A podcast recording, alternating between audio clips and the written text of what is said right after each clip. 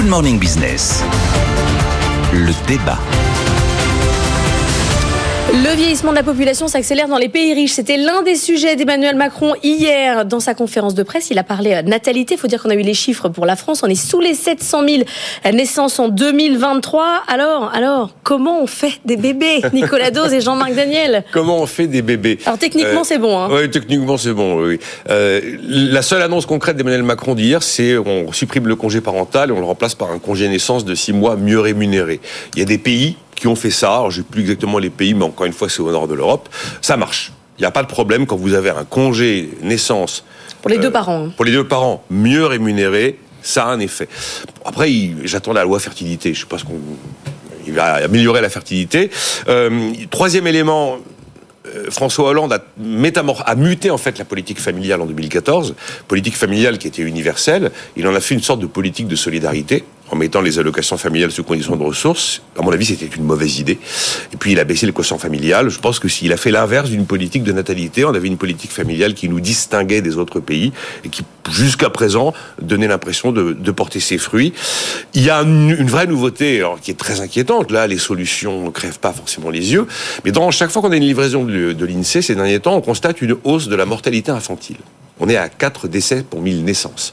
En 2021, on était à 3,7 décès pour 1000 naissances. C'est quand même pas le, stigmate d'une mm. nation riche qui va bien.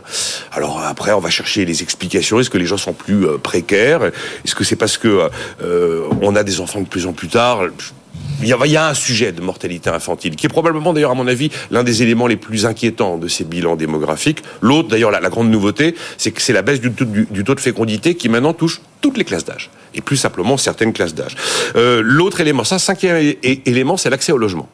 Mm. Et on se rend compte parce que le vieillissement démographique, c'est pas franco-français, ça, ça, touche tous les pays. Dans tous les pays où il y a des difficultés d'accès au logement, ça a un effet négatif et ça freine la natalité. Alors c'est pareil, euh, dire on va faciliter l'accès au logement des jeunes familles, c'est super facile à raconter.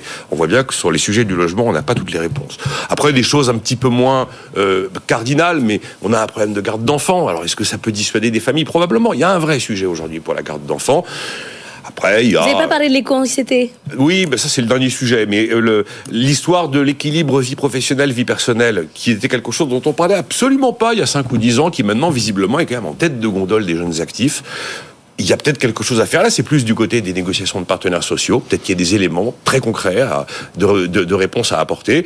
Et puis oui, effectivement, on est dans un monde un peu anxiogène. Alors est-ce que c'est plus anxiogène pour nous que pour des Allemands ou des Suisses, qui sont des, ou des Italiens? Je ne sais pas. Mais il y a des conflits qui maintenant sont là. Euh, il y a l'éco-anxiété, la menace climatique. Voilà. Voilà ce que je peux vous donner comme élément de réponse. Euh, c'est très facile d'en parler. On n'est pas, on n'est pas rendu. Euh, pas rendu. Non, parce que faire des bébés, c'est pas simple, Jean-Marc Daniel. La démographie, oui. oui, faire des bébés. Enfin, la démographie, c'est de l'économie. La démographie, c'est de l'économie, effectivement. Et pour avoir de la croissance économique, il faut ah ben. des machines et des mettre, déjà à mettre sur les machines. Tous les gens qui veulent réindustrialiser, je sais pas qui vont mettre dans les usines, hein, parce qu'il faut qu'il y ait des hommes à mettre dans les usines aussi. Et donc, euh, oui, oui, oui, des robots, mais à ce moment-là, des robots, on peut les mettre n'importe où. C'est pas leur enjeu, c'est pas leur, enjeu. Et donc, euh, non, ce qui est intéressant dans tout ça, c'est effectivement les propos assez surprenants qu'il a tenus sur l'infertilité, que le président de la mm. République et qu'un gouvernement s'attache au problème de savoir si... Euh, Comme un problème de société.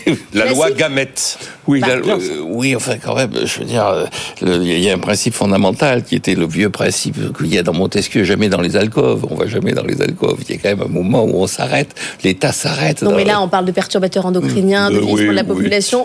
C'est assez bizarre. C'est autre chose, c'est sociétal comme sujet. Oui. Non, ce, que je pense, c'est dans tous les éléments qu'elle vient d'avant. Nicolas, quand on regarde les chiffres, en fait, on s'aperçoit que la baisse de la démographie, sur le plan, dans le temps et dans l'espace, elle est assez générale.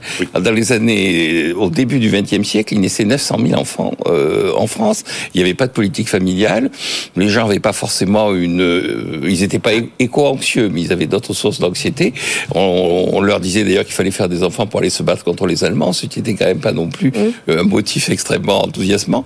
Euh, et puis, on est descendu à 800 000. Il y a eu 800 000 naissances entre 1947 et 1974. En 1975, on descend dessous de 800 000. On est entre 700 000. Et donc, c'est quoi? C'est le travail des femmes? Alors, quand on regarde les démographes, ils disent effectivement, il y a dans les pays qui sont les pays émergents, ce qui fait une véritable rupture, c'est non pas le travail des femmes, mais c'est l'alphabétisation des femmes. C'est Mm. l'accès des femmes à une forme d'éducation au travers de l'alphabétisation, et donc une capacité à faire des choix.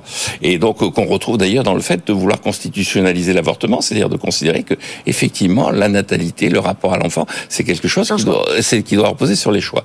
Et, euh, et puis le, le deuxième facteur dans les pays dans les pays développés, effectivement, là c'est plutôt euh, facteur de, de, de- d'épuisement, de d'éco-anxiété, de Mais ce que vous dites que c'est une politique familiale. Si on revenait par exemple sur ce que ce qu'a fait François Hollande avec le quotient familial et tout ça, ça changerait rien. non non, je, je Pas pense qu'il faut. hein. je, je Vous, êtes moins sûr, Nicolas. Ouais. Il faut, il faut plus faire des fonds de pension que d'une politique de Moi, si vous natalité. voulez, euh, Il faut préparer effectivement le fait qu'on aura une population vieille et donc il faut plus avoir une On ne peut rien faire en fait, c'est ça que vous dites. Il faut faire une stratégie à la japonaise, c'est-à-dire mettre de l'argent là où sont les jeunes, parce que des jeunes, franchement, je Non. pense pas qu'on modifie. Nicolas. Mais en Dordogne-.